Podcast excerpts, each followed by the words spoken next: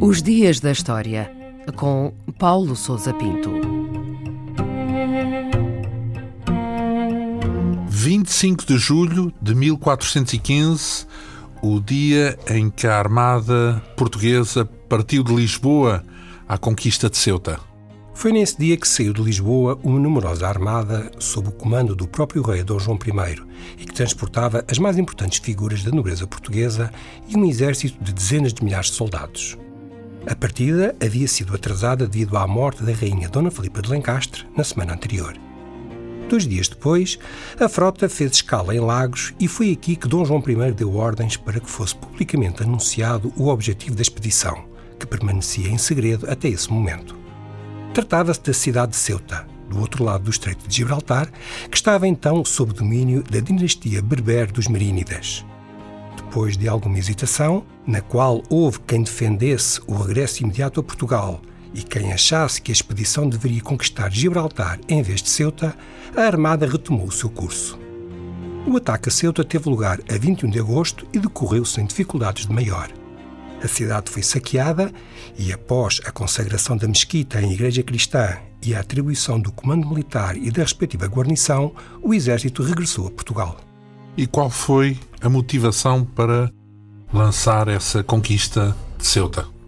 As razões que levaram os portugueses a tomar Ceuta são desde há muito discutidas pelos historiadores, uma vez que a conquista marcou o início de um processo geralmente designado por expansão ultramarina e que se prolongou pelos séculos seguintes.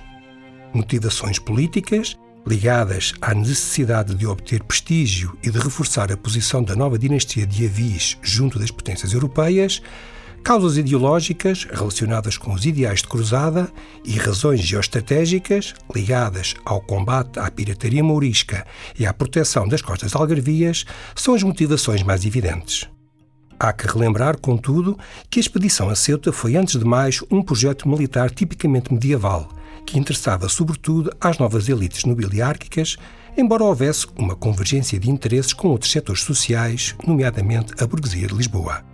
Seja como for, o empreendimento só foi possível após a assinatura das pazes com Castela, em 1411.